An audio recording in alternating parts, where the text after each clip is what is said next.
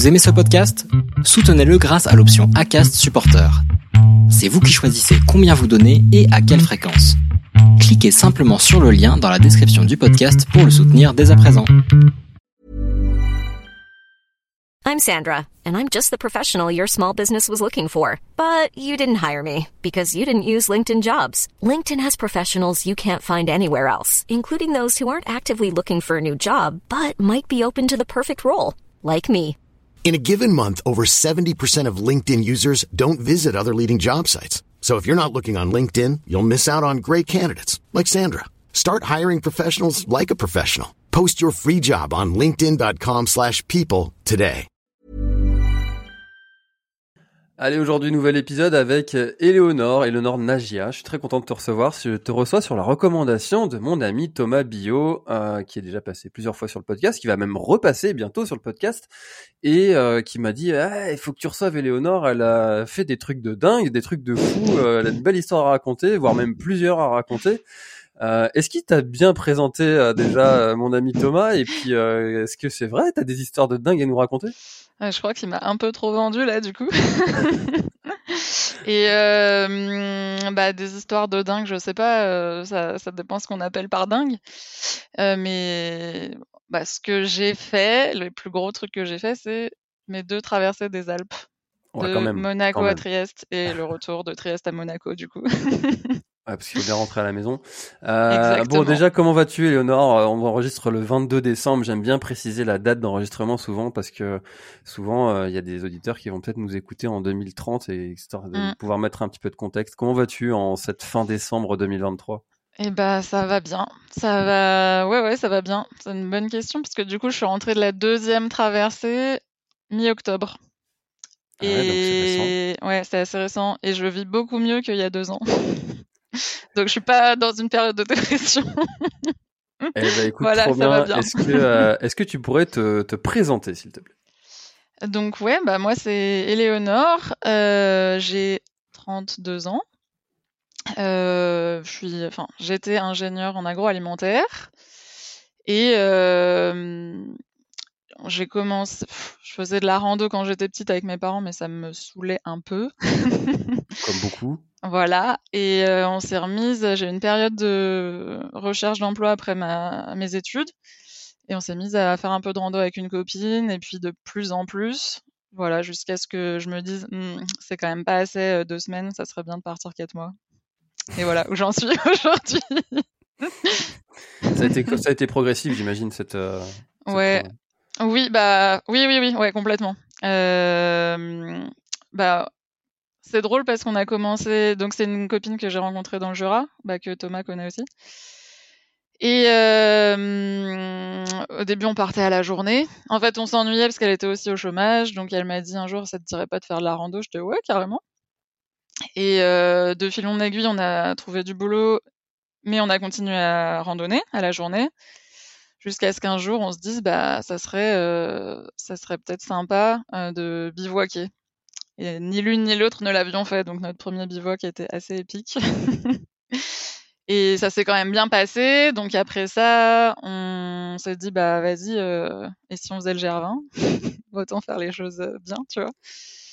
Donc on est parti sur le GR20 et puis après on a continué à faire pas mal de, de rando euh, itinérantes, à peu près une par an.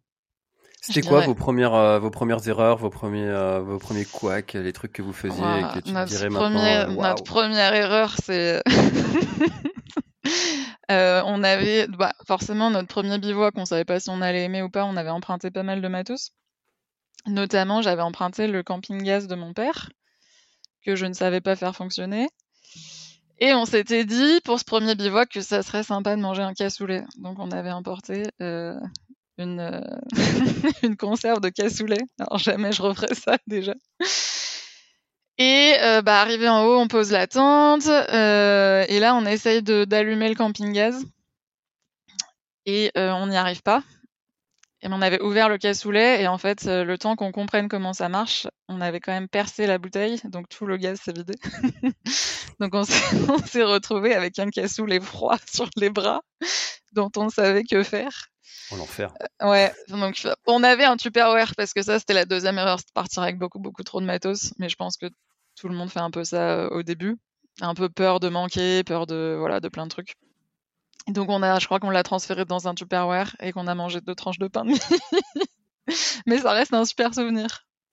Mais c'est souvent ça, hein. les erreurs comme ça, c'est les meilleurs souvenirs derrière. Ouais, c'est clair. Non, en plus on avait pas, on avait un super coucher de soleil. Euh, ça nous a vraiment pas dégoûté de, du bivouac. Manifestement. Mais qui a sous l'effroi, quoi. ouais. Qui a sous l'effroi, ouais. Mm. Ouais, non, ça fait, ça fait pas rêver. Quand t'as la boîte ouverte devant toi, tu te dis, hmm, est-ce que j'ai vraiment faim? Je suis pas sûre. Et ça, c'était en quelle année? Ça, c'était, euh, je pense, en 2018, si je me trompe pas. Euh, non, 2017. 2017. ok, donc 2017, premier, mm. euh, premier bivouac, et puis après, euh, direction Gervin, quoi. Ouais, exactement. Donc Gervin, comment vous l'avez fait? En 2018. Alors, euh, comment on l'a fait Ouais, alors du coup, on n'a pas pris de réchaud. on a appris nos erreurs. On a pris la tente, donc on bivouaquait dans notre tente, mais à chaque refuge, et on mangeait dans les refuges. voilà, et après, bah, on a fait tranquille, quoi, une étape par jour on n'était pas, pas en mode sport, je dirais, et on, c'était trop cool comme ça. après, avec le temps, on a appris à se servir d'un réchaud. On en a acheté un qui n'était pas un camping-gaz déjà. et euh, maintenant, on part quand même en autonomie avec notre réchaud. Mais sur le Gervin, en fait, on trouvait dommage de se trimballer euh, toute la bouffe et le matos alors qu'on savait qu'on allait dormir vers les refuges parce qu'on avait vu que c'était interdit de dormir en dehors. Ouais, ça c'est une particularité du Gervin où tu peux pas mmh. dormir euh, où tu veux. Enfin, c'est une particularité de beaucoup de massifs d'ailleurs hein, où tu peux pas faire ce que tu veux n'importe comment, n'importe quoi. Ouais. Et ça, je crois que c'est un bon conseil à donner hein, de vraiment prévoir les endroits où tu vas te poser parce que tu peux pas le faire partout euh, comme tu veux. Ouais, puis après en plus c'était notre première et puis c'est la Corse, donc forcément il y a un a priori sur les Corses. enfin, on s'est dit qu'il valait mieux qu'on respecte les règles. C'est vrai qu'il y a cette peur un peu de, voir euh, ce garde, euh, ce garde débarquer bah, en De fou, ouais. Et après, honnêtement, euh, quand on l'a fait, on s'est quand même dit, il n'y a pas non plus mille endroits en dehors des refuges pour poser. Le terrain, il est super escarpé. Et si tu connais pas, c'est quand même un peu aventureux, je trouve, d'y aller. même s'il n'y avait pas d'histoire de réglementation et tout ça, il y a certains spots, mais ils sont tout petits. Je sais pas si tu les vois sur une carte, qui est un tout petit endroit plat où tu as juste la place d'une tente. Et je pense que ça nous aurait rajouté un souci supplémentaire qui n'était pas forcément nécessaire à cette époque. Ouais, surtout, surtout, enfin, quand on parle du G20, c'est vraiment un sentier qui est vraiment balisé, euh, enfin, de façon propre. Et puis, euh, et les refuges, il y en a beaucoup. Euh, oui. même les endroits où tu peux le faire, te poser ta tente, ils sont pas bien loin du refuge, donc quel intérêt Il n'y en a pas beaucoup. C'est clair. Ouais. Mm. Et puis après, il y avait l'ambiance, c'était vraiment chouette sur le Gervin. Enfin, pour le coup, on a le fait de, de, rester au refuge à chaque fois, tu rencontres les mêmes personnes et euh, à la fin, tu te fais un petit groupe et c'était quand même euh, super sympa. Pense c'est un truc qui nous avait vraiment plu à ce moment-là. Ouais, le côté euh, vous partez à quelle heure demain Ouais, c'est ça. Et puis après, tu arrives, tu fais ton petit jeu de cartes et tu commences à connaître un peu la vie des gens et tout. Je sais pas, c'était chouette. Hmm. Donc ça, ça vous a plu. Et euh, donc là, 15 jours pour faire le, GR20. Pendant ce temps-là, tu as toujours une activité pro? Ouais, ouais, ouais. Euh, là, c'était vraiment juste des vacances. De toute façon, j'ai bossé... Ouais. Euh, bah, en gros, donc ma première traversée, je l'ai faite en 2021. Et j'avais demandé mon congé sabbatique un an et un peu plus d'un an avant, quasiment un an et demi. Donc bah, juste avant le confinement, en février. je l'avais demandé ouais, en février 2020 mon, congé sabbatique. Ok. Qui avait été accordé. Et alors, tu vois, il y a un truc qui m'anime un petit peu en ce moment, là, comme j'organise le Grand du Finistère et que c'est un ultra trail de la presqu'île Crozon. Et euh, l'année dernière, les nombres de participantes mmh. étaient très faibles. Euh, parce qu'il y a beaucoup de craintes qui sont euh, souvent portées mmh. par, par, les, par les femmes et, aller randonner pendant 15 jours à, à deux, en as forcément eu au début. Est-ce qu'elles étaient justifiées? Qu'est-ce que quel est ton retour par rapport à, ces craintes que de nombreuses nanas ont? Mmh. Je l'entends. Euh, déjà, moi, je trouve que quand on est deux, enfin, le fait entre être deux et être seul, ça n'a rien à voir. Et mmh, après, enfin, moi, s'il y a quelqu'un, que ce soit une autre nana ou euh, un mec ou quoi, je vais tout de suite être plus rassurée. Enfin, alors que c'est pas forcément légitime, mais il y a quand même quelque chose de s'il arrive quelque chose, on sera deux, il y en a, il y a peut-être une qui va pouvoir prévenir quelqu'un, je sais pas, le fait d'être deux, pour moi, il y a un côté rassurant. Euh, après, toute seule, alors ouais, quand je suis partie sur ma première euh, vie alpina, j'avais jamais bivouaqué toute seule. J'avais toujours fait, euh, donc ma copine là s'appelle Jérôme. J'avais toujours bivouaqué avec elle ou avec d'autres gens, mais surtout avec elle. Donc la première nuit, horrible. et en même temps, si on s'arrête à nos peurs, on fait rien. Euh, bon, ça, c'est un peu mon, truc. après, il y a des, je pense qu'il y a des petits trucs aussi quand on a peur pour pallier à cette peur. Moi, je vais pas forcément utiliser, mais euh... un truc qu'on m'avait donné, euh, c'était une autre fille qui avait fait la vie alpine l'année d'avant, qui m'avait dit, mais si t'as peur en fait et que t'es dans ta tente, ça, ça marche que si t'es dans la tente, mais euh, en fait, dis-toi que si une personne voit la tente, elle va pas se dire que c'est une fille toute seule. Et ça, je, je l'ai, vérifié en fait euh, la dernière fois. Parce qu'il y a un mec qui arrive, qui arrivé en VTT. Moi, j'avais posé ma tente. Il, arrivait du bas. Et il a d'abord vu ma tente et après, il m'a vu. J'étais à côté en train de manger. Et il a eu l'air super surpris. Il me dit Mais t'es toute seule? Et je lui dit oui. Et après, je lui ai demandé, quand il a vu la tente, ce qu'il imaginait. Il m'a dit Bah, j'imaginais soit un gars, soit un couple. Et je me suis dit Ah, bah, ça confirme. Après, c'est qu'un exemple, mais je pense qu'effectivement, vu qu'on est peut-être pas si nombreuses à partir euh, bivouaquer euh, en solo, c'est pas ce que les gens y pensent en premier. Donc je trouve qu'il y a peu de chances que si la tente est posée, qu'on est dedans, qu'il y ait un souci.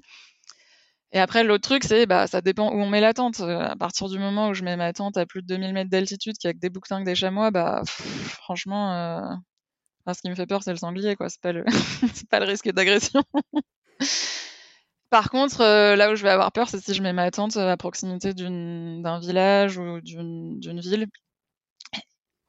Mais j'avais un peu moins peur cette année et je me rends compte que, euh... enfin, moi, j'ai fait aucune mauvaise rencontre. Ça, je pense qu'il y a une part de chance aussi, mais euh...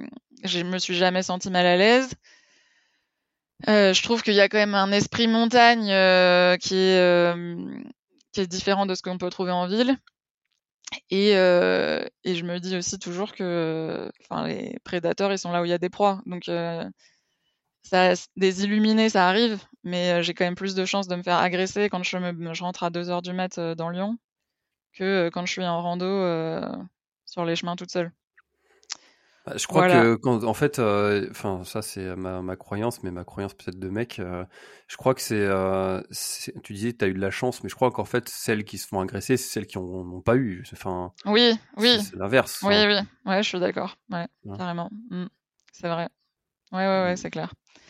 Je pense aussi, mais vraiment, je pense qu'il y a le côté là. Est-ce que je le ferais dans la campagne, par exemple, je, je, je, pense que je serais moins rassurée. Il y a quand même un l'aspect montagne, c'est que moi, je suis quand même tout le temps dans la montagne quand je suis toute seule. Il est rassurant parce que je trouve qu'il y a quand même un état d'esprit qui est un peu différent. Et les gens qui te voient ont plus l'habitude de voir des randonneurs, ils ont l'habitude de voir des gens qui bivouaquent tout seuls. Donc ils vont moins être curieux de toi aussi, je trouve. Alors il y en a, mais c'est pas de la curiosité malsaine. Après, euh, les gens que tu croises, euh, c'est sûr qu'une de leurs premières questions, c'est mais t'as pas peur Ça, ça revient, mais tout le temps. Et euh, du coup, moi, ce que je réponds à chaque fois, c'est peur de quoi? Et ça, c'est vraiment drôle parce qu'en fait, on se rend compte que les gens, ils projettent leur peur sur toi. Et c'est trop marrant. Une fois, on m'a répondu bah du renard et genre c'était la première fois qu'on me disait ça et j'étais ok. Alors c'est un très bon exemple parce que oui, je peux avoir peur du renard, mais que ça soit le c'était c'était des mecs en plus qui, m'avaient dit ça et du coup ça m'a fait trop rire parce que il y a je pense qu'il y a beaucoup de gens qui vont répondre bah que tu te fasses agresser ou quoi et en fait quand on retourne la question, c'est pas forcément ce à quoi on s'attend et on a de bonnes surprises. voilà. Mais c'est vrai que ce que tu dis, euh, tu vois, si jamais sur mes chemins là chez moi où je vais promener euh, mes, mes toutous, euh, mm. je croise euh, quelqu'un qui est dans une tente. Euh, enfin, j'habite à Quimper, donc. ok. je pense que je le prendrais pour un SDF. Alors que en montagne, ouais, tu te dirais bon bah le gars en, ou la, mm. nana, elle est en, en périple. ouais. Bah ouais ouais. Après, tu vois des gens qui vont faire un truc en vélo, par exemple Euh, je pense que c'est pas le même. euh, pareil, c'est pas la même chose parce que tu poses pas ta tente aux mêmes endroits. Donc peut-être que ben, si je faisais un truc en vélo, je pense que je chercherais plus longtemps pour me cacher, vraiment me cacher. Que là, ça pouvait m'arriver plein de. Enfin, il y a plein de fois où j'étais pas vraiment cachée, ou d'ailleurs on m'a vu et puis ça a pas posé de problème. Mais il y a vraiment, je trouve, ce côté d'être à côté d'une entre guillemets, on va dire d'un gros village ou d'être euh, isolé. Hmm. Ah, c'est Voilà. un truc, euh, c'est surtout la nuit euh, que, j'en parle régulièrement Mm, sur le podcast euh, parce que c'est la, la crainte de ma femme qui, Ok. qui va pas courir le, le soir quand il fait nuit autour de chez nous parce que euh, Mm. peur de l'agression. Bon, il y a ce, ce climat médiatique un peu anxiogène aussi qui est pour, pour quelque chose et dès qu'il y a une, une agression qui se fait en, quelque part en France, bah, allez hop, c'est reparti, ça remonte un peu le- les inquiétudes de tout le monde. Et euh, c'est un peu de la, le- le- la tristesse de, de ça, quoi. Et qui, du coup, pendant l'hiver, euh, bah, elle passe son temps euh, Mm. à la salle, quoi. Pour Ouais, bah, je, ouais, je trouve ça trop triste. Je comprends, et en même temps, je comprends, et mais d'un autre côté, pff, moi, je- j'ai pas envie de m'empêcher de vivre euh, parce que il y a potentiellement un risque. C'est, mais mais je comprends parce que le jour où s'il m'arrive quelque chose, bah, je serais, ah, bah, j'aurais peut-être dû rester chez moi, et en même temps, en même temps, je crois pas que ce soit ça qu'il faille faire parce que c'est un peu donner du pouvoir aussi, euh, enfin, à la peur. euh, et en fait, c'est pas nous qui devrions pas sortir. Il faudrait que les gens soient mieux cadrés, je pense, tu vois. Mais c'est, enfin, c'est un, un gros changement de société à, à faire, je pense. Ouais, on a, enfin, euh, Alain Cailleux, là, mon ami Alain Cailleux, qui, euh, qui euh, publie pas mal de contenu, notamment avec son fils, euh, et puis il dit tout le temps qu'il faut pas lui projeter sur ses enfants les peurs Mm. irrationnelles d'adultes. Ouais, ouais, ouais. Et euh, récemment, j'ai eu euh, une expérience de ça euh, avec mon fils qui a 6 ans et qui est en CP et qui fait des exercices à l'école euh, d'intrusion, comme s'il y avait un- quelqu'un qui venait euh, dans, dans l'école. Alors, euh, bon, euh, c'est très bien qu'il fasse des exercices, mais lui, du coup, il est euh, anxieux de se déplacer tout seul dans l'école depuis, quoi. Wow. Euh, et tu te dis, est-ce que on, on, est, on, on le, on Mm. fait de la prévention sur absolument tous les risques Mm, mm. qui pourraient se passer bah, Je suis pas sûr, Ouais. tu vois. euh, Il pourrait très bien euh, chuter, enfin un, élève qui chute dans, Mm. dans l'école, qui se fait un- une fracture des cervicales. Est-ce qu'on leur apprend à faire un maintien-tête Je suis pas sûr, quoi. Pas tu vois. Enfin, euh, du coup, on, le- enfin, on choisit les, les, Mm, les mm. exercices euh, et les, les inquiétudes qu'on veut leur transmettre aussi, quoi. Donc, ça, c'est un- bon sujet, ça. C'est un vaste sujet, ouais. Bon, euh, du coup, moi, ce qui m'intéresse, c'est de savoir, euh, tu vois, la première fois, comment est-ce que tu as, tu as surmonté justement ces, euh, ces inquiétudes et ces angoisses euh, qui sont, qui sont, enfin, normales et toutes les, les peurs qu'on peut avoir, parce que ces, ces inquiétudes et ces angoisses et ces façons de les surmonter, en fait, tu, tu peux les transposer un peu dans tout. Euh, Ouais. Tu sais, la, la peur de la première fois. Euh, Ouais. c'est quelque chose qui existe pour tout. Euh, tu vois, la première fois que j'ai enregistré un Mm. podcast, je peux te dire que j'étais en train de trembler et suer euh, derrière mon micro. Là, euh, là maintenant, au bout de 300, bon, ça va mieux. Je le vis un peu mieux. Mais euh, tu vois, comment est-ce que toi, tu as, tu, tu, tu vis euh, toutes ces premières fois et comment est-ce que tu les surmontes euh, pour les, les... bah, J'imagine que tu l'as eu plusieurs fois cette, cette peur de la première Ouais, ouais, bien sûr. Euh, Bah, moi, je- ce qui m'aide, je pense, c'est d'avoir euh, des récits inspirants. Donc, euh, bah, par exemple, avant la première Via Alpina, j'avais lu un livre qui s'appelle Wild. Euh, je sais pas si tu connais, c'est euh, l'histoire de Cheryl Strayed qui part dans les années 90 faire le PCT, donc le Pacific Crest Trail. Donc c'est un sentier, pour ceux qui connaissent pas, c'est un sentier qui rallie la frontière mexicaine à la frontière canadienne, donc sur la côte euh, est des États-Unis, mais par les montagnes. Elle fait ça euh, dans les années 90, elle a aucune expérience de la marche, et pour autant elle y arrive. Et elle a 24 ans. Et donc euh, ce livre, je l'avais lu euh, peut-être deux ans avant de partir, avant de demander mon congé sabbatique. Et en fait, moi, d'avoir ce genre de, récit, bah, je me dis, ok, en fait, si cette personne, elle était capable de le faire, bah, peut-être que moi aussi. Et cette personne, qui plus est, en plus, elle partait de rien, donc euh, même niveau que moi, quelque part, c'est pas une, une athlète depuis sa plus jeune enfance ou quoi que ce soit. J'arrive facilement à m'identifier parce que elle, dans son récit, elle fait tout pour qu'on s'identifie. Et trouver des, je trouve des modèles euh, de personnes euh, auxquelles on arrive à s'identifier. euh, et qui ont fait des choses un peu hors du commun, c'est hyper rassurant. C'est de se dire bon bah cette personne aussi en fait elle a eu peur et elle le dit dans son livre euh, tout n'est pas rose. Et, euh, bah ok peut-être que je vais avoir peur, c'est pas pour autant qu'il va se passer le pire. Et bah peut-être que je vais pas bien dormir la première, la deuxième, la troisième, les cinq premières nuits. mais euh, mais il n'y a pas de raison pour que ça se passe mal. C'est dans, enfin après c'est d'essayer de se convaincre que c'est dans sa tête. Et après de le faire petit à petit, parce que j'avais jamais bivouaqué seul, mais euh, j'étais en confiance par rapport au bivouac. Je savais très bien monter une tente avec Jérôme. La toute première fois qu'on y allait toute seule, euh, on avait trouvé un endroit qui était quand même à l'écart. Après, on a fait d'autres bivouacs moins dans des endroits moins isolés. On n'était pas rassurés, mais on a quand même vu que ça s'était bien passé, donc ça rassure. Le fait de faire, ça aide beaucoup. Et donc sur les premières, proches, les prochaines premières fois, se rappeler qu'il y en a eu d'autres avant et que ça s'est bien passé, ça aide aussi, je trouve. Ouais, bien sûr, ça s'appelle l'expérience, quoi. Ouais, Euh, ouais. Mais il y a toujours un moment c'est qui est compliqué de se dire bon bah allez là je m'en sens capable.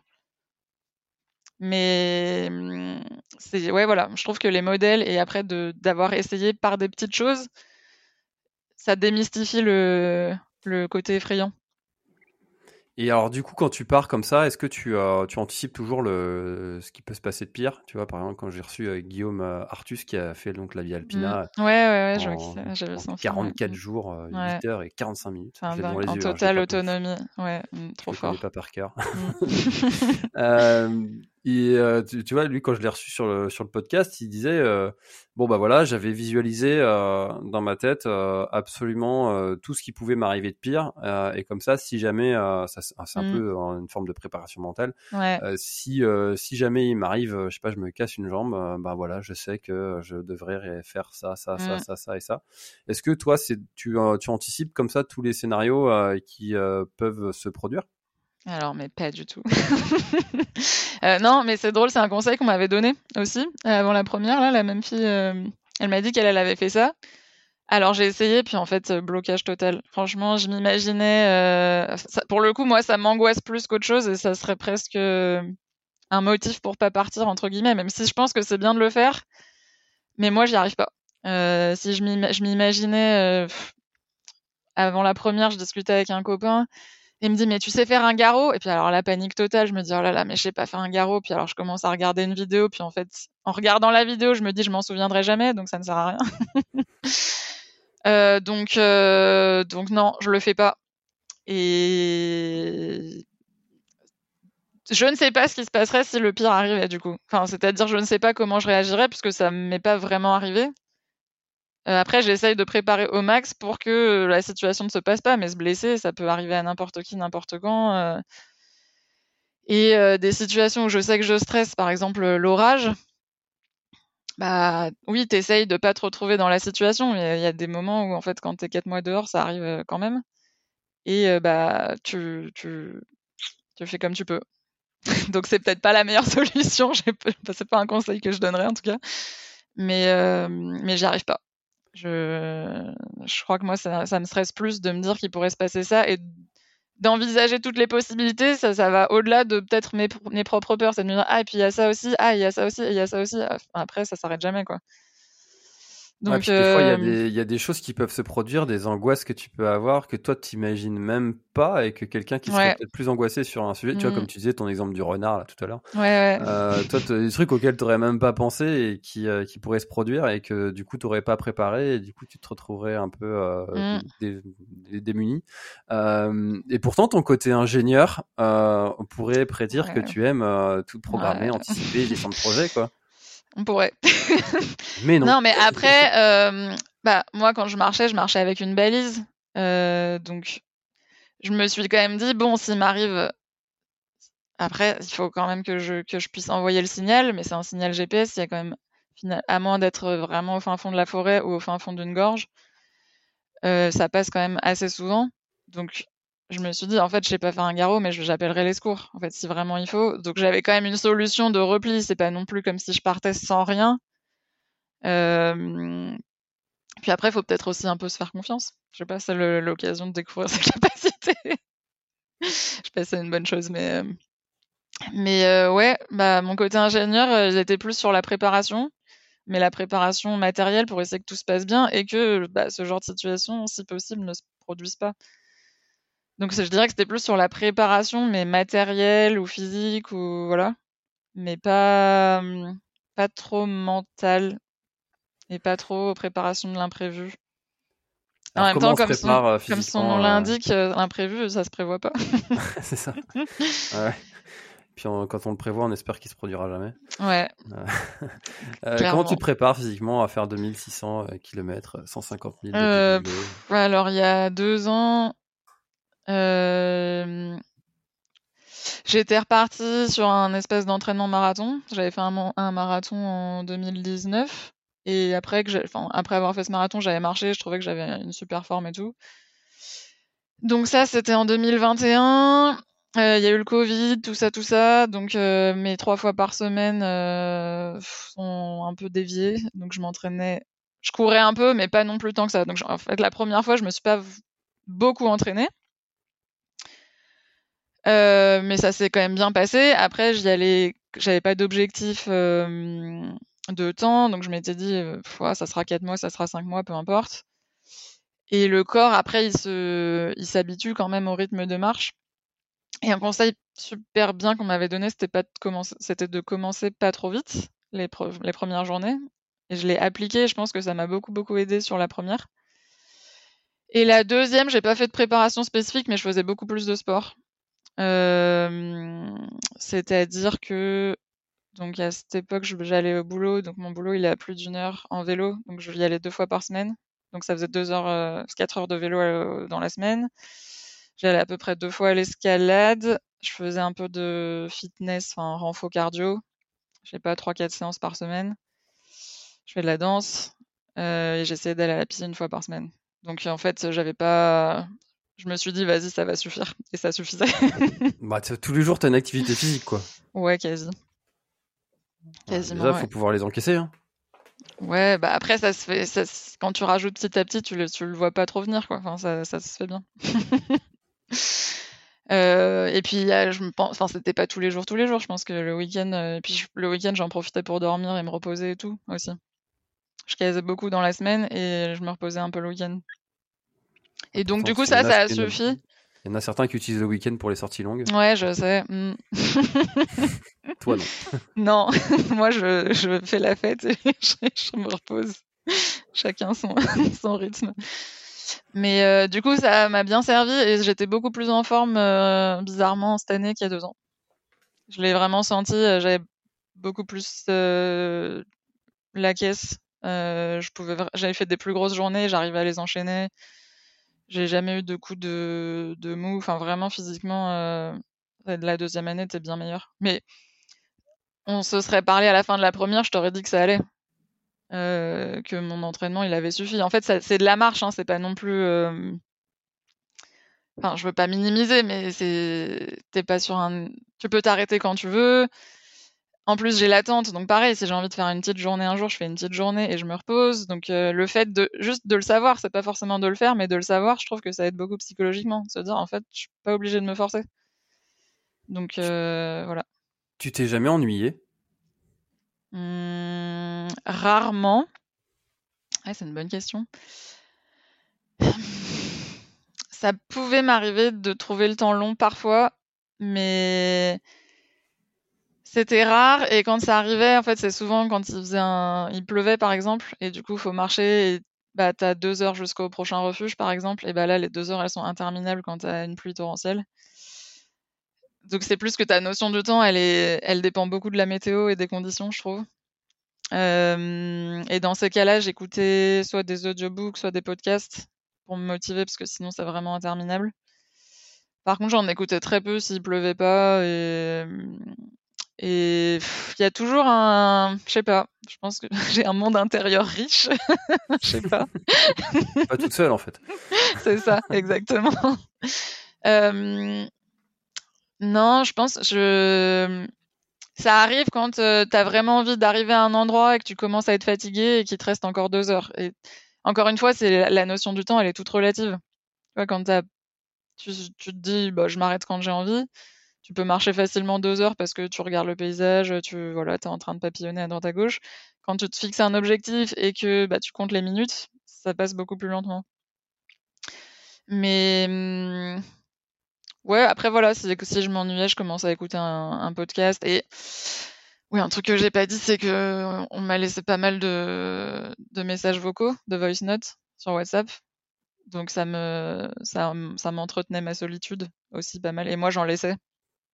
Donc ça, ça, ça tue l'ennui un peu. Et puis après, tu réponds pas forcément tout de suite, donc tu es en train de réfléchir à ce que tu vas répondre.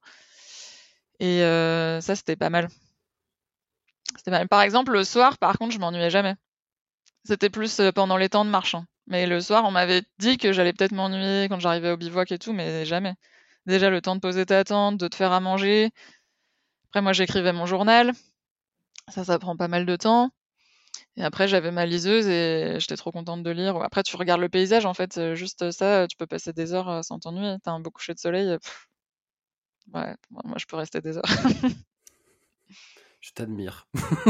ah ouais? Pourquoi? ah Tu t'ennuies facilement? ah ouais, je pense que euh, au, bout de, trois soirs tout seul, euh, je, je, trouve un, je trouve un pote, je trouve, je trouve une biquette qui me suit, je lui parle, enfin il se passe un truc quoi. ah mais je dis pas que j'ai pas parlé aux animaux. Hein. ah bah voilà.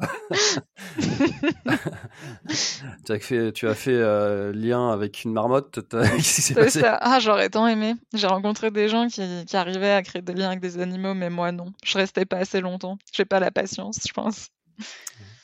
Pourtant, la patience, euh, euh, quand tu fais une, un périple comme ça, il doit, en falloir un peu quand même. Oui, c'est sûr, mais c'est pas. T'es en mouvement. Tu vois, quand euh, t'es à l'affût des animaux, t'es es statique. Et ça, c'est. Et tu dois attendre. Et t'attends quelque chose, mais tu sais pas quoi. Alors que moi, j'ai un but final et je suis en mouvement tout le temps. Donc, tu vois, c'est pas du tout la même patience, je trouve. À mon sens, hein. après, on, est, on a tous des perceptions différentes et et j'entends que ça soit pas la même chose pour tout le monde, hein, clairement. Tu vois, le, enfin le, enfin, je pense que c'est une histoire de caractère aussi, euh, parce que tu vois, le Gervin, toi, tu t'es dit je vais le faire, euh, t'as as mis 15 jours. Euh, mmh. moi, je me suis dit je vais le faire. Euh, faut que j'aille le plus vite possible, que j'arrive au bout. J'ai mis trois jours. Voilà. ouais, mais c'est des approches différentes. Et, et, moi, je vais te dire, mais est-ce que tu as vu quelque chose? Mais c'est si dommage. ouais. Bah si, quand euh, tu arrives en haut, euh, tu t'assois, tu regardes, c'est bon, t'as vu, tu redescends. ouais, t'es, dans la contemplation, quoi. ouais, voilà, le, côté contemplatif chez moi, il est assez rapide. Euh... mais euh, mais je comprends en fait. puis, et puis peut-être que ça, tu vois, les personnes qui sont un peu dans, dans, dans, le même caractère que moi, ça nous ferait du bien aussi, hein, de, de se mmh. poser un peu et d'apprendre à admirer un peu plus les choses de façon un peu plus posée et puis peut-être que tu vois, ça fait aussi. Euh, c'est quoi tes plus grands apprentissages sur euh, peut-être la vie, euh, si on veut parler un peu, un peu de philo et de prendre un peu de hauteur sur, sur la vie en, en général, une fois que tu as réalisé ce, ce, genre de, de périple? Waouh. je sais pas si j'ai vraiment tiré des apprentissages. J'étais déjà si. T'es revenu pareil, quoi. non, je bah, pas pareil, je pense pas. Enfin, si, sur le, en tout cas, il y a deux ans, je disais que oui. Enfin, je disais que j'avais pas changé. Et je pense que c'est après. Moi, je trouve qu'on s'en rend pas compte tout de suite. Et après, effectivement, en fait, ma vie, j'ai un peu changé plein de trucs dans ma vie. Et je pense que c'est quand même lié parce qu'il y a eu des réflexions que j'ai menées. T'as le temps de réfléchir en quatre mois hein, quand tu marches, même si tu penses beaucoup aux, pratiques, aux pratiques, genre euh, qu'est-ce que je vais manger ce soir, où je vais poser ma tente, etc. Il y a quand même des moments où t'es un peu plus, euh, où ton esprit vagabonde. Mais euh, enseignement sur la vie, franchement, j'aurais pas la prétention, je pense, de dire que j'ai, tu vois, j'ai pas eu de révélation. Euh, mon enseignement, c'est que j'ai trouvé un truc que je, que je, kiffe faire et qui me rend heureuse, tu vois. et que euh, je serais vraiment contente si d'autres gens arrivent à trouver ce qui les rend heureux parce que je trouve que dans la vie, il y a plein de gens qui n'ont pas ce qui sont pas animés d'un truc, d'une passion, tu vois, et c'est je trouve ça super dommage. Enfin, c'est super dommage. C'est, je trouve que ça peut rendre tellement heureux quand tu as trouvé le truc qui te fait kiffer, c'est, c'est, vraiment, c'est vraiment chouette. Mais après, enfin, voilà, moi c'était la rando, ça pourrait être n'importe, enfin, ça aurait pu être n'importe quoi d'autre et tu vois, je, suis contente quand les gens ils ont trouvé un truc, au moins un truc qui, qui les rend trop contents. Parce que du coup, je- j'arrive à me connecter en me disant, ah bah, bah, je comprends l'état de la personne, tu vois, quand elle fait ça. ou- Voilà. Mais, euh, bah, si, après, je dirais, si, si, ok. Je réfléchis à voix haute, mais, euh, Non, mais c'est bien, tu vois, que de- dans ma position de laisser des moments de blanc Mm. comme ça, tu vois, hop là, je sais, je sais. En plus, je continue à parler, je m'embourbe et tout. c'est sympa. Mais Non, mais non, c'est si, si, exactement pour ça que je, laisse- je- je te laisse réfléchir euh, tranquille et tu vois, hop là, ça y est, c'est venu. Si, si, ouais, non, si, c'est. euh, c'est... Mais c'est un peu ce qu'on disait sur les peurs et sur les premières fois, c'est, c'est quand on a. Il y a des choses qu'on a très envie de faire et on n'ose pas. Et moi, ce que ça m'a appris là, c'est qu'il y a beaucoup de choses qui sont des barrières mentales. Et bon, au début, j'osais pas le faire. Alors déjà, je me sentais pas capable et tout ça, mais il y avait plein d'autres trucs, je me disais, en pratique, ça sera pas faisable. Ou euh, les gens, ils vont trop mal le percevoir. Je vais demander mon congé sabbatique, il va jamais être accordé, ou alors pas dans les bonnes conditions, pas à la période où je veux, etc., etc. Et en fait, quand tu commences à, hum, en fait, et ça, c'est un peu des excuses que tu te mets parce que tu as peur de le faire. Mais c'est du coup, c'est ce que j'appelle un peu les barrières mentales. Et quand tu commences à creuser, tu les adresses une à une, et, tu vois que ça se passe bien, tu es là, ah, ok, donc en fait, mon congé sabbatique, il ac- accepté sans problème. Euh, tu sais, t'en parles à tes parents. Moi, je pensais que mes parents, ils allaient être, euh, ils allaient pas du tout me soutenir. Et en fait, euh, ils étaient, leur réaction était incroyable, tu vois. J'étais, ah bon, ok. Donc en fait, maintenant, c'est plus que moi et ma peur de faire le truc et de pas y arriver.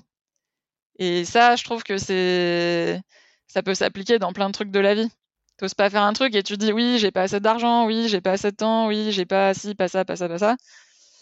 Je crois que c'est dans la tête la plupart du temps. La plupart du temps. Après, ça dépend des situations, mais voilà. Je dirais quand même qu'il y a eu ça.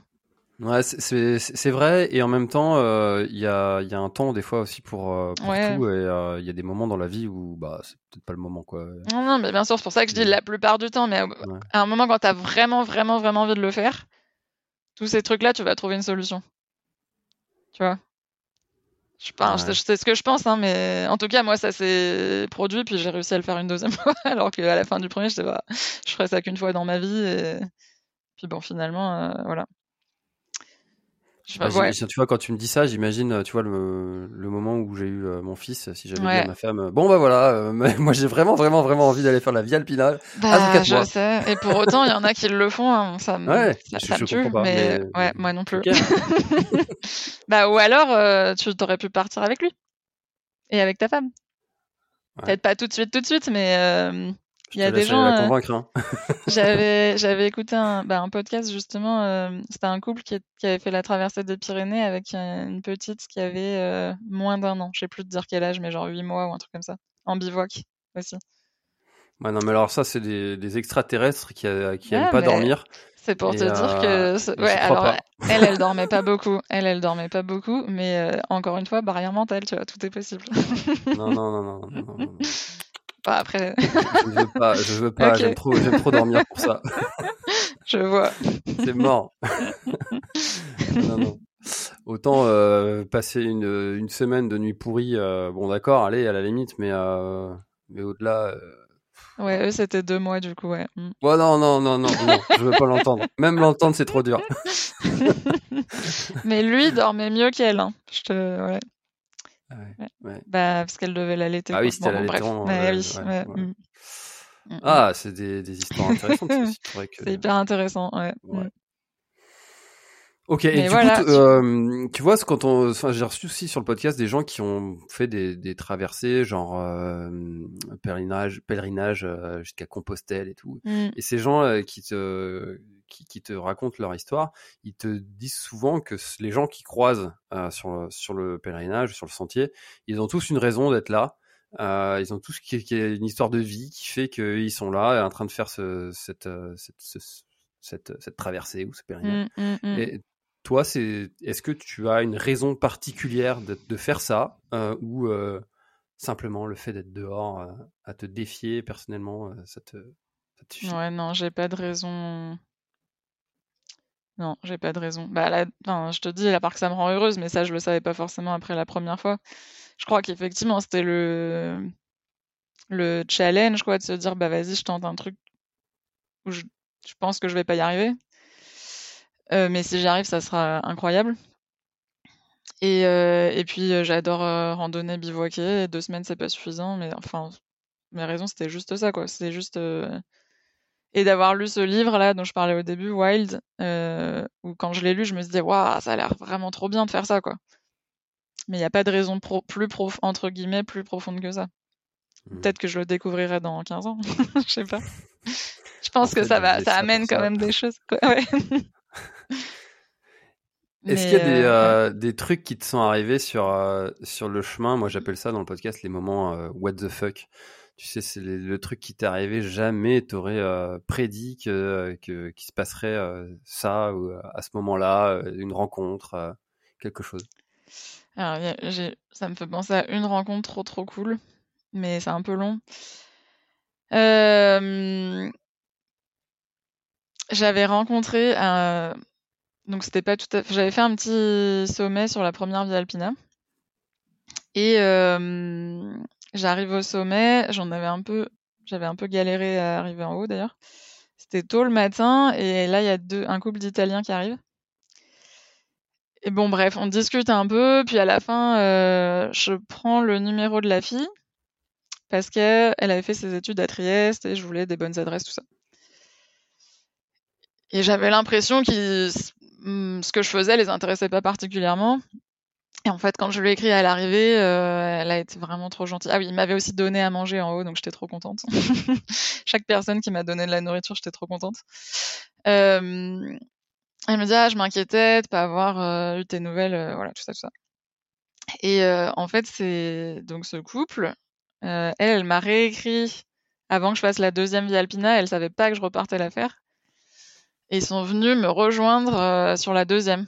Ils sont venus une première fois pour euh, marcher un peu avec moi.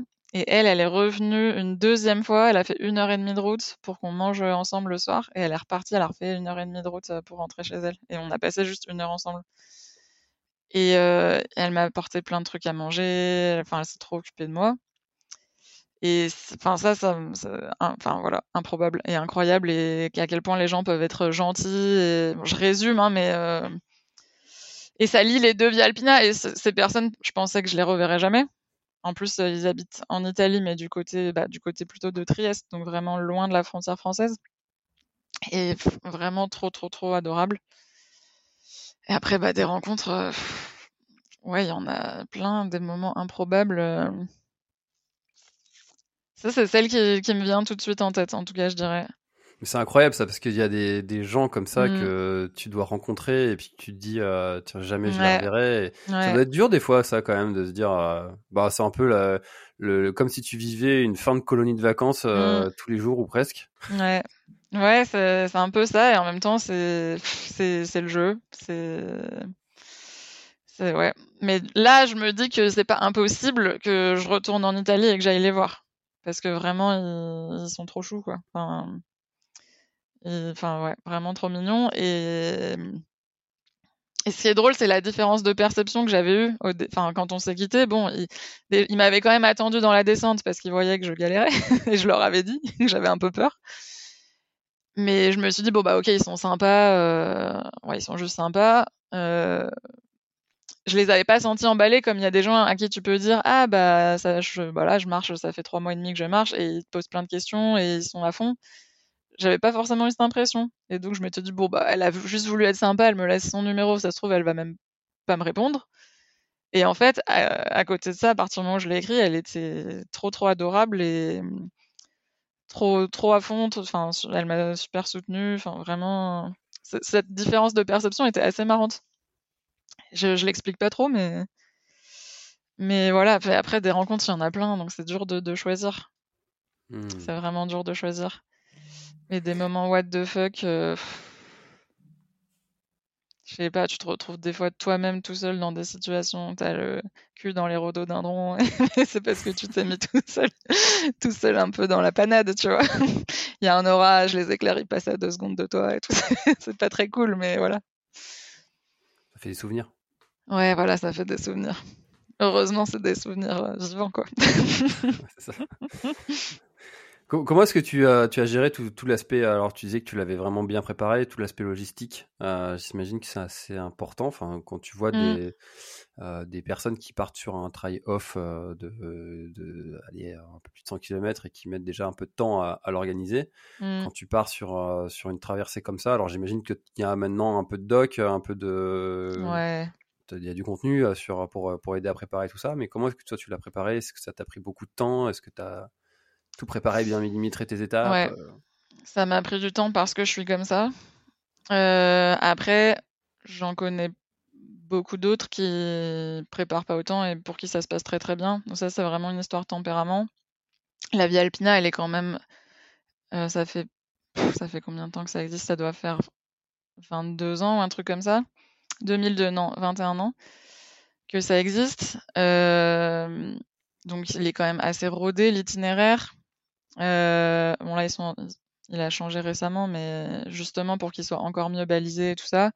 Et il est quand même fait à la base pour qu'à la fin de chaque étape officielle, tu aies un hébergement et euh, un endroit où te restaurer. Donc en théorie, t'es jamais censé être vraiment sans, sans solution. Après, moi, j'ai beaucoup préparé parce que je, je chéris mon indépendance et que j'ai pas envie de m'arrêter un refuge parce que j'y suis forcée, parce que j'ai pas assez de vivres. Mais ça, c'est vraiment une histoire de tempérament et de, et de comment tu as envie d'organiser ton voyage. Euh, parce que c'est tout à fait possible de faire euh, que en refuge ou de prendre que pour 2-3 jours de nourriture et de se dire bah, dès que j'en ai plus, bah, je mangerai au refuge. Vraiment, tout, tout est possible. L'autre truc aussi, c'est quand j'avais préparé en 2021, je ne savais pas si les refuges seraient ouverts. Donc j'étais quand même partie du principe qu'ils ne le seraient pas pour éviter le pire. Ah oui, à cause du Finalement, Covid ça- Ouais, à cause du Mmh, Covid, ouais. Euh, finalement, bah, en juin, c'était encore fermé, je crois. Et après, c'était quand même globalement ouvert. Euh, ouais, j'avais pas eu trop de soucis par rapport à ça, mais je- quand je préparais, on était encore confinés. euh, Enfin, j'avais commencé à préparer en janvier, février, je sais plus. C'était encore très incertain. euh, le- les, tous les restaurants étaient fermés, euh, les frontières pareil, donc c'était quand même assez incertain.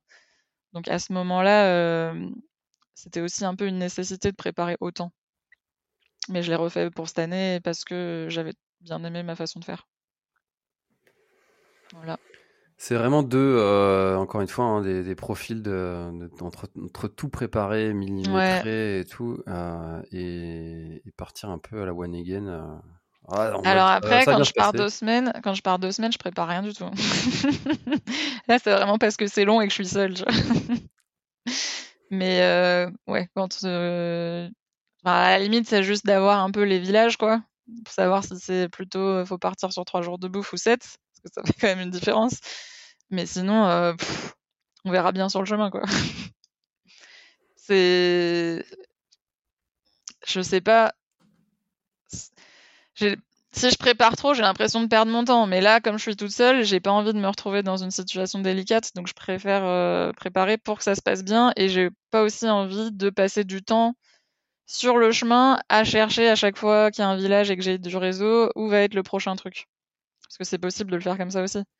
Mais c'est un souci que j'avais envie de m'enlever. Mais voilà, encore une fois, il y a tous les profils qui existent et ça peut se passer très bien, quelle que soit la manière de faire. Ça me fait penser à mes vacances en camion aménagé. euh, ton histoire, c'est euh, soit tu, pars et puis tu te dis bon, on verra bien où on dormira, Mm. mais du coup tu passes ton euh, du temps à, à chercher un spot euh, Mm. qui est plutôt cool, ou alors tu regardes avant et puis tu réserves tous les campings et puis hop, tu, tu, tu te poses et puis fin de l'histoire. Bah, là, je serais très clairement dans la première catégorie. et du coup, c'est quoi ta, toi, ta façon de faire?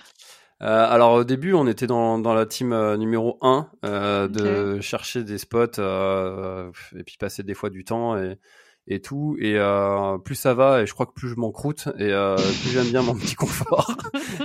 Ok. et, euh, et plus euh, plus euh, je prends l'option euh, camping euh, aussi euh, de temps en temps. Euh, alors pas sur toutes les vacances, mais euh, certaines dans l'année, on se dit allez, euh, on a aussi besoin de se, de se poser, de se, de se reposer. Et puis en fait, le fait de chercher, c'est, je trouve que tu perds de l'énergie, tu perds un Hmm. peu de temps. Tu... Et il y a un truc aussi qui est, tu vois, pour moi, je, je serais plus du style à, euh, un peu comme toi, à dire bon, on verra bien. Mm. Alors que pour les autres, euh, je suis très méticuleux dans, dans la façon d'organiser et Mm. euh, j'essaye de, de tout anticiper, de, de prévoir euh, plan A, plan B, plan C. et j'adore ça. Mm. Ouais. de se dire, s'il se passe ça, je saurais répondre efficacement à, à tel ou tel problème. Euh, Mais bon, il y a une histoire de responsabilité aussi. euh, Mm. Ouais, c'est ce que j'allais te dire. Mm, tu, mm. tu portes un peu le, le, le, le risque aussi sur, sur tes épaules et du coup, tu es obligé d'avoir des réponses. Quoi. Je comprends complètement. Mm. Mm. Mm, mm.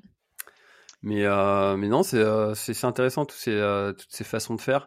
Euh, tu as eu des moments de. Parce que tu vois, en quatre mois, des, des difficultés, j'imagine que tu en as croisé un petit peu. Est-ce qu'il y a des, eu des moments de, de doute où tu t'es dit, ah là, ça va être compliqué d'aller au bout? Hmm, non. non, la deuxième année, en tout cas, non. Euh, vraiment, euh, non. À part, ouais. Le début, j'ai eu un peu une mauvaise météo. Je me suis dit, ah, ça part déjà comme ça. euh, Qu'est-ce que je fous là? Mais je me suis pas dit que j'allais abandonner ou quoi que ce soit. Euh, et la première, il y a aucun moment où je me suis dit que j'allais abandonner. Après, j'ai eu beaucoup, beaucoup, beaucoup de, beaucoup de mauvais temps sur la première. Et a un moment c'était fatigant, euh, où, j'ai eu des moments vraiment de baisse de morale, mais pas au point de me dire euh, j'abandonne ou est-ce que je vais, euh, je ferai pas encore une semaine et j'arrête et puis la semaine suivante se passe bien tout ça. Parce que à chaque fois, il y a soit une rencontre, soit quelque chose qui fait que dans ta journée, il va y avoir quelque chose de cool en fait. Et à chaque fois, il y avait comme un tout petit rappel de bah en fait, je suis là pour ça, tu vois. Et et ouais, bah non, ça se passait bien. Après, j'ai de la chance aussi parce que j'avais pas spécialement d'ampoule. euh, Tu vois, physiquement, ça allait quand même plutôt bien. Donc, euh, les autres soucis, bah, tu vois, tu trouves une solution, mais jamais rien d'irrémédiable. Et t'as- j'avais tellement l'impression d'être à ma place que je me voyais pas, la question s'est pas posée, quoi. Et quand tu reviens d'un voyage comme ça, est-ce que euh, tu vois, t'es pas, déconnecté avec euh, le retour à, la vie euh, entre guillemets normale?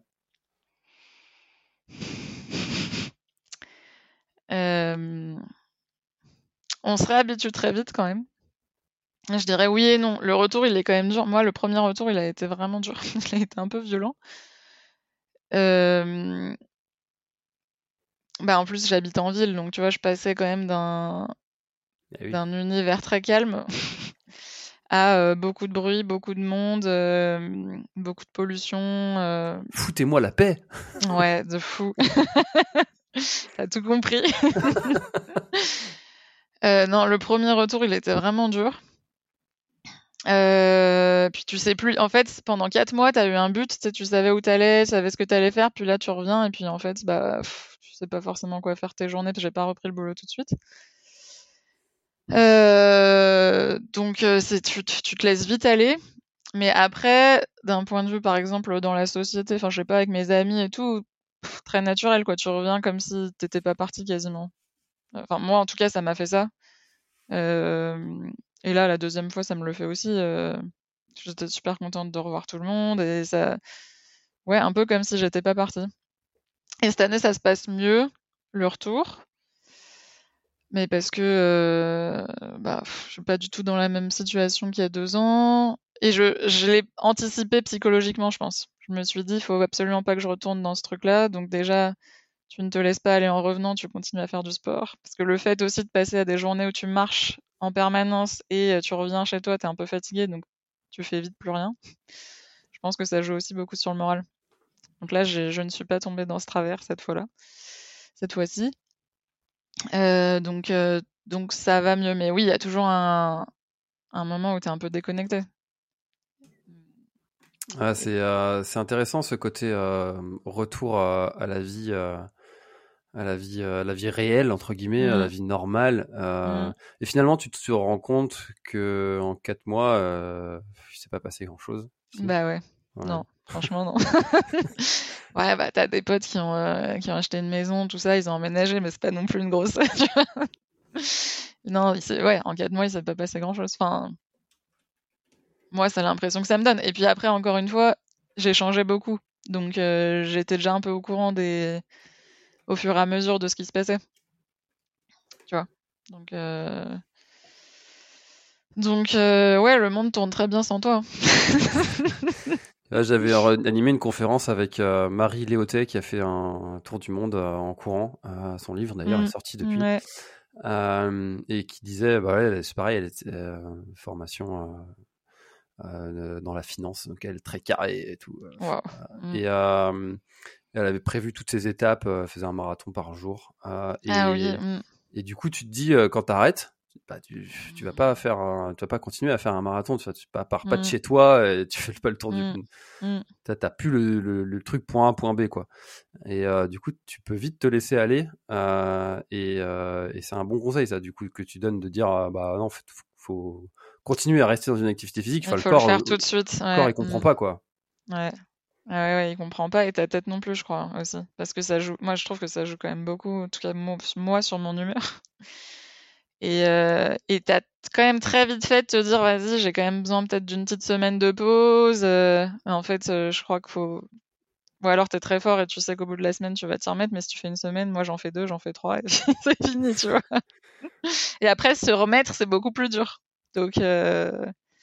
Et en plus, là, il y a un peu le côté. Euh, tu es quand même bien en forme, donc quand tu te lances dans un truc, ça se passe bien et c'est assez satisfaisant, tu vois. Parce que tu es, un peu plus en forme presque quand t'es parti. Et euh, du coup, ta séance, elle va t'arrêter un peu plus facile et tout. mais il faut juste se motiver à le faire. c'est le plus dur. Tu disais que tu as écrit un, journal euh, pour, euh, de, tes journées, du coup. un truc que tu tenais quotidiennement, une sorte, de journal, intime, j'imagine. tu, tu l'as écrit pourquoi et qu'est-ce que tu comptes en faire de ce contenu? Euh, je l'ai écrit parce que j'ai pas envie d'oublier cette expérience. Mais alors, euh, je bah je sais pas. Peut-être qu'un jour j'écrirai quelque chose euh, et que ça me servira de base à mes souvenirs parce qu'il y a des trucs que j'oublie. Mais c'est ouais, c'est un, enfin c'est un journal intime. Après, j'écrivais presque tout. Je limite jusqu'à ce que je à détailler ce que je mangeais, tu vois. Donc ça, c'est pas très intéressant.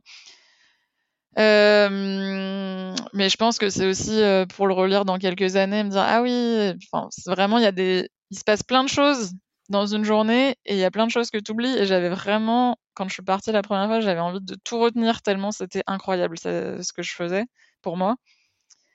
Je me suis dit ah là là, j'ai envie de me, de me souvenir de tout, ce qui est complètement impossible.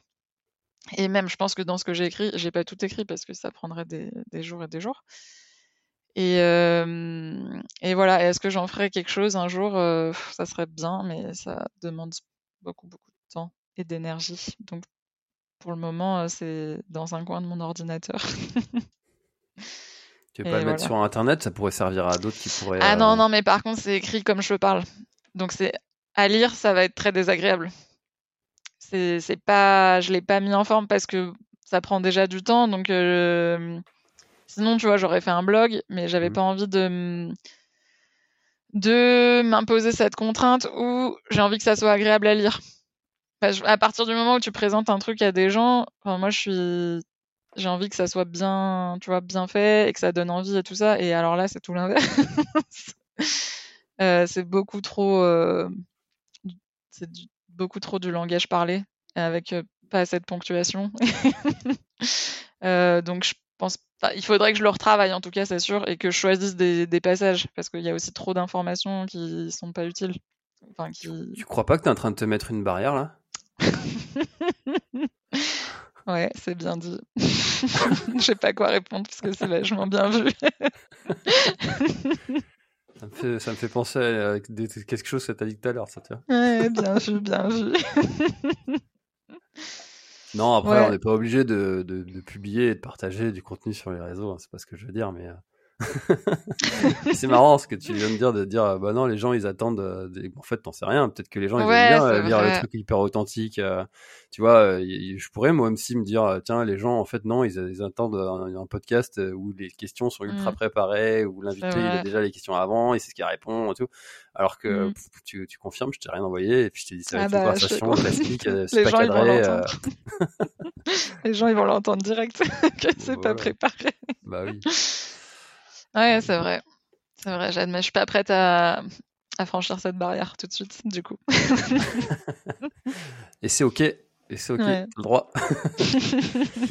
Euh, Qu'est-ce que c'est la, la suite euh, quand tu as fait deux fois la Via Alpina dans chaque sens euh, C'est quoi C'est C'est de la Exatrek refaire, hein. euh, Non, non. Mais en fait, donc la Via Alpina, historiquement, il y a cinq itinéraires.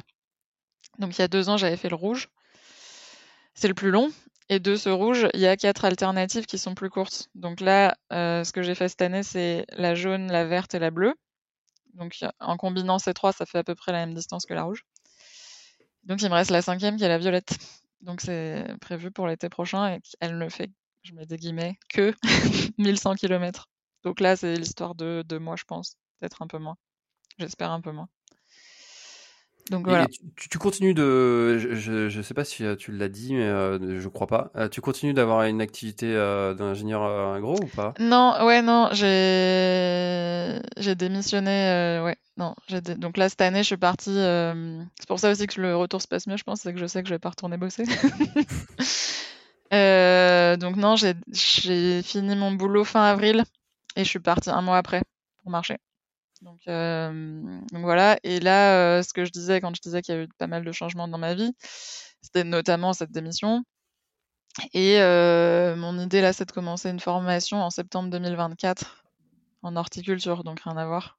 Donc euh, projet de reconversion, être un peu plus proche de la nature. Puisque bon, quand même, être du coup, quand tu reviens et que tu repasses des journées devant un tableur Excel euh, dans un bureau, mais que dans ta tête, tu as tes images de, euh, de l'été dernier où euh, tu marchais et ok, des fois tu étais sous la pluie, mais en fait, c'était quand même euh, vachement mieux que de faire des copier-coller. Euh, bah, tu te poses quand même quelques questions, quoi. Tu fais pas partie de- ces, de ces gens un peu Hmm, clichés dans une tour à la défense ouais. qui partent élever des chèvres dans le Larzac? Ouais, carrément. Je suis carrément dans cette catégorie. J'assume, hein, c'est pas grave, il en faut. Il faut de tout. C'est énorme quand même le nombre de gens qui, a, qui, qui, euh, alors, pour certains, ça pourrait s'app- s'apparenter à un pétage de plomb. Bah, Qui, moi, euh, non, quand... non, parce que quand j'avais pris mon premier congé sabbatique, mon idée, c'était quand même de pas revenir bosser. Donc, en fait, je savais déjà, ça faisait longtemps que ça me plaisait pas, que je me remettais en question, mais je savais pas trop quoi faire. Et je m'étais dit, bah, le temps que. Donc, quand je vais revenir, je me garde quelques mois de congé sabbatique pour réfléchir à ce que je vais faire. Et je pensais euh, naïvement que ça suffirait. Mais c'était trop court pour moi, pour trouver ce que je voulais faire et me lancer. Euh, mais du coup, c'est pas un pétage de câble, ça fait, c'est quelque chose que j'ai réfléchi pendant longtemps. Donc, euh, c'est. Bon, pour moi, pour le coup, c'est vraiment c'est le fruit d'une longue, longue réflexion. Euh, après, il y a peut-être des gens qui sont plus euh, spontanés, mais moi, c'est pas mon cas. J'ai besoin, avant de me lancer dans un truc, il a fallu un an et demi entre le, moment où j'ai demandé mon congé sabbatique et le moment où je suis partie, tu vois. Donc, c'est que j'ai besoin de, Hmm. tu vois, de temps, moi, pour faire les choses. Alors qu'il y a des gens, euh, il y a une fille qui l'a fait cette année, là, que je connais, euh, elle a demandé son congé, je sais pas, en février, puis elle est partie en mai, tu vois, enfin, et elle s'était décidée deux mois avant, enfin, tu vois, on n'a pas forcément les mêmes, moi, j'ai besoin de temps pour faire les choses. Mais je Et rentre quand même dans tu- la catégorie que tu disais. Est-ce que tu dirais que euh, finalement, là où tu t'es retrouvé euh, professionnellement, euh, t'aurais peut-être jamais dû t'y retrouver? Ah oui, mais complètement. Mm, complètement, et en même temps, euh,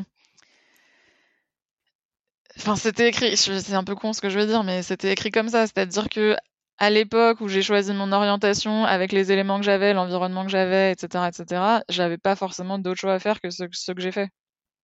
Et tu vois, enfin, après, moi, j'ai changé, évolué, ma façon de penser, elle a évolué, mes valeurs, elles ont évolué.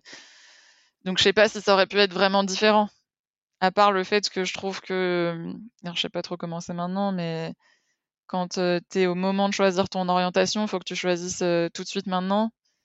Et ça va décider tout ce que tu, enfin, tout ce que tu vas faire après. Et c'est hyper stressant. Et, et quand t'as pas d'idée, bah, tu prends l'option par défaut, en fait. Euh, voilà. Donc tu es parti faire un bac S, euh, prépa. Bac S, prépa, école Voilà. d'ingé. voilà. Le truc qui te laisse le plus de portes ouvertes le maximum de temps. Quand tu sais pas quoi faire, c'est ce que tu fais. voilà. Je connais bien. Ok, je... Et puis tu finis par faire des podcasts. euh. Trop cool. Bah, carrément mieux. Et du coup, ouais, bon, j'ai trop envie d'en savoir plus, mais c'est peut-être pas le. le T'as le lieu. droit, hein. Bah, alors, vas-y, raconte. Tu veux connaître mon parcours? Ouais. Ah bah écoute, euh, j'étais pompier de Paris. Euh, Enfin, j'ai fait un bac S option sport. Après, j'étais pompier de Paris euh, pendant 5 ans, de 2007 à 2012. Après, euh, j'ai voulu avoir une vie de famille, donc euh, j'ai quitté ça et euh, j'ai repris un BTS assistant technique ingénieur. Mm. J'ai bossé chez euh, chez Orange pendant 7 ans en tant que chargé d'affaires. Et comme toi, tu vois, dans, dans un bureau, euh, j'étais très bien, hein, c'est une très bonne boîte, mais euh, mais ça me correspondait tout simplement pas. Mm, mm. Et du coup, je me suis dit, mais j'ai toujours voulu être prof de sport, moi. Je voulais, je voulais bosser dans le sport. Et j'ai découvert le trail et puis bah, la création de contenu. Et voilà, maintenant, euh, cool. j'organise des événements et j'ai un podcast. Trop cool. Donc là, je te l'ai fait en, en 30 Ouais, secondes. mais- j'imagine. non, mais ça, donne un, un bon petit aperçu. Mm. Et t'es mieux maintenant qu'avant? Tu regrettes pas? Ah bah sans, sans Mm. hésiter, je reviendrai jamais en arrière. Alors déjà le sujet du, du salariat, pour moi, ce serait compliqué, Mhm. ou alors il faudrait trouver euh, vraiment une boîte euh, dans laquelle je suis aligné avec euh, la façon de faire, la mission, euh, Mm. tellement de choses. En fait, quand tu es passé à ton compte et que tu euh, tu, tu dois revenir au, au salariat où tu Mm. gères ton temps, tu fais, tu fais des projets pour toi qui t'animent. euh, si tu n'as plus envie de faire un projet, parce que, tu vois, par exemple, euh, là, j'ai enregistré un podcast où je parle, tous les ans, je fais ça, un petit bilan et, et projet 2000 de l'année suivante. Mhm. Et euh, je fais le point un peu sur tout ce que j'ai fait, ce, que, ce, qui me, ce qui me plaît de faire, ce qui me plaît pas. Et euh, et il y a des choses qui me plaisaient de faire, comme de la présentation de produits euh, en mode influenceur, qui Ouais. aujourd'hui euh, me plaît plus du tout. Mm. Euh, et, et puis, en mais par contre, euh, continuer de raconter des histoires, euh, j'ai toujours envie de le faire.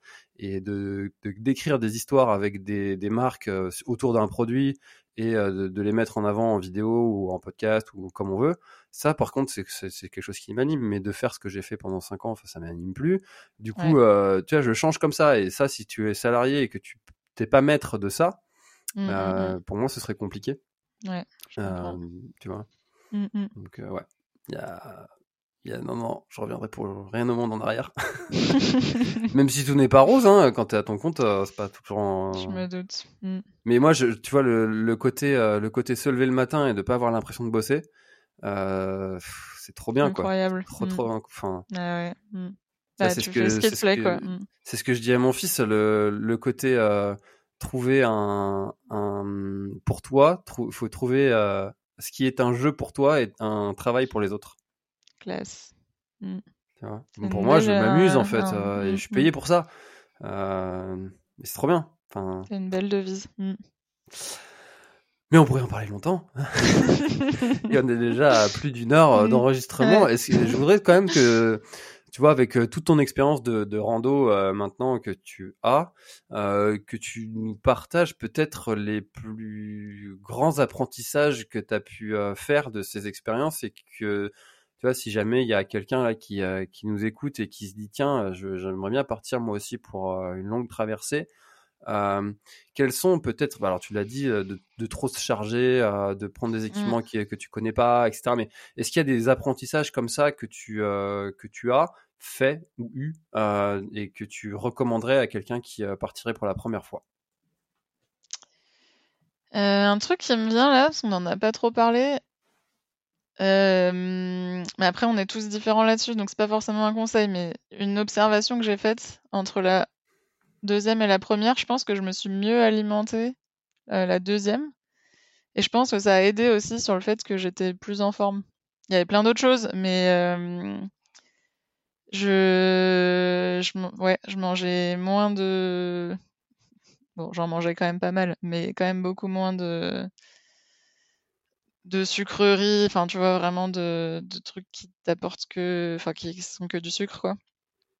Euh, et je Ouais, je pense que et trouver des trucs qui te font plaisir, tu vois? Si tu pars sur un truc long, je pense que c'est quand même bien, malgré tout, de de garder des petits plaisirs, heu, moi, je pars toujours avec ma petite tablette de chocolat, voilà. Indispensable, c'est ça mon conseil, c'est la tablette de chocolat. Enfin, pour ceux qui aiment le chocolat, évidemment. Heu, ça et puis après, bah, en fait, l'idéal, c'est de bien se connaître parce qu'encore une fois, tu peux partir très chargé si tu sais que tu as beaucoup de résistance physique, mais si tu sais que ça va te fatiguer plus, bah, c'est un peu dommage de si tu veux mettre les chances de ton côté, bah, je trouve que c'est mieux d'essayer de peut-être de perdre un tout petit peu en confort, mais de gagner en en poids parce que, heu, ça va te faciliter toutes tes journées. Mais ça, on est tous différents, donc il y a pas de en fait, ouais, ce qui compte, c'est de se connaître, mais généralement, tu te connais mieux après qu'avant. Ouais. Donc avoir testé un peu avant, c'est quand même pas mal. Aussi, tester jusqu'où tu peux charger ton sac et tout ça, je pense que c'est c'est un déjà un bon début. Bah, c'est euh, c'est l'expérience encore une fois et puis Ouais. euh, de, de surmonter euh, ses, ses propres peurs ou les peurs que les autres veulent nous projeter sur nous et Mmh. puis puis d'y aller de, de Ouais, bah après, c'est faut foncer, franchement, quand enfin, il faut y aller. Ouais, faut pas hésiter, c'est tellement de kiff que et au pire, enfin, on peut pas regretter parce que au pire, t'auras essayé, mais t'auras pas le regret de jamais l'avoir fait. Et rien ne t'oblige à aller jusqu'au bout, en fait. Si t'as envie d'arrêter, mais au moins t'as as essayé. Ouais, je trouve que ça, c'est hyper important. Et puis on reste euh, quand même en Europe, euh, Oui, c'est principalement en clair. France, avec euh, des moyens de secours qui sont quand même euh, Oui, oui, oui, c'est clair. des villages assez régulièrement. Mm. Ouais, ouais. Hmm. Non, tu croises quand même du monde, hein. Ouais. Est-ce qu'il y a quelque chose que tu aurais aimé ajouter à, à notre épisode et dont on n'aurait euh, pas parlé, euh, peut-être pour le clôturer? Hmm, Non, bah merci beaucoup à toi.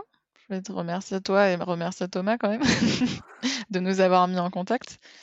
Mais sinon, non, rien de plus. Eh ben écoute, moi j'ai adoré cet épisode. On parle pas souvent de, de la rando euh, sur, euh, sur le podcast et là c'était un peu l'occasion et c'est aussi pour ça que je l'ai appelé l'instant outdoor et pas que euh, Hmm. café trailer comme euh, il fut un temps. Euh, et puis ben merci beaucoup d'avoir euh, pris le temps de, de partager ton, ton histoire et puis euh, euh, je crois que tu fais des fois des, des petites euh, conférences aussi. Euh, J'ai vu un YouTube où tu, as tu animais euh, une présentation. Alors je Ouais, l'ai pas regardé en entier parce que je voulais Ouais. euh, pas connaître de choses avant de te Hmm. recevoir. Ok. Mais, euh, Ouais, j'avais fait une conférence en mars à, à côté de Lyon. Euh, on m'a proposé d'en refaire une. Je trouve que c'est un peu tôt.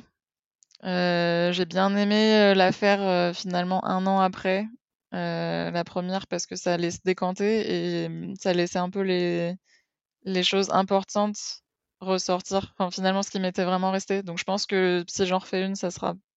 Ouais, Il y a, y a des chances que j'en fasse une. Mais ça sera sûrement plutôt l'année prochaine, je pense. Ok. Eh ben écoute, Voilà. euh, je te souhaite euh, de belles euh, aventures encore et puis euh, euh, peut-être bientôt sur un sentier, qui sait. Ah bah, avec plaisir. Merci Eleonore et puis à bientôt. Merci à toi. Salut. Even when we're on a budget, we still deserve nice things. Quince is a place to scoop up stunning high-end goods for 50 to 80% less than similar brands. They have buttery soft cashmere sweaters starting at $50, luxurious Italian leather bags, and so much more. Plus, Quince only works with factories that use safe, ethical, and responsible manufacturing. Get the high-end goods you'll love without the high price tag with Quince. Go to quince.com slash style for free shipping and 365-day returns. Voilà, l'épisode est terminé, j'espère qu'il t'a plu. Je t'invite à aller checker NAC, comme je t'en ai parlé au tout début de l'épisode, avec le code PlanetTrail, P-L-A-N-E-T-E-T-R-A-I-L. Tu auras moins 15% sur ta commande. Et moi, je te souhaite un très, très, très, très, très bon footing, très bon trajet. Bref, ce que tu es en train de faire, je te le souhaite un très bon. Allez, à bientôt dans un prochain épisode. Bye bye.